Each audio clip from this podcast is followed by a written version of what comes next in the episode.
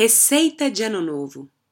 Para você ganhar um belíssimo Ano Novo, cor do arco-íris ou da cor da sua paz, Ano Novo sem comparação com todo o tempo já vivido, mal vivido talvez ou sem sentido, para você ganhar um ano não apenas pintado de novo, remendado às carreiras, mas novo nas sementinhas do vir a ser.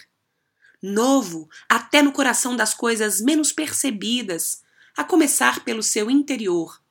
Novo, espontâneo, que de tão perfeito nem se nota. Mas com ele se come, se passeia, se ama, se compreende, se trabalha. Você não precisa beber champanha ou qualquer outra birita. Não precisa expedir nem receber mensagens. Planta recebe mensagens? Passa telegramas? Não precisa fazer lista de boas intenções para arquivá-las na gaveta.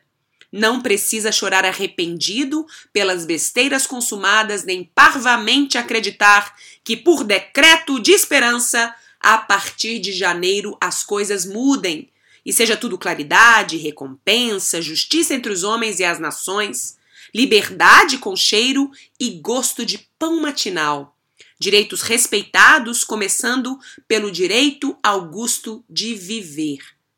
Para ganhar um ano novo que mereça este nome, você, meu caro, tem de merecê-lo, tem de fazê-lo novo. Eu sei que não é fácil, eu sei, mas tente, experimente consciente. É dentro de você que o ano novo cochila e espera desde sempre.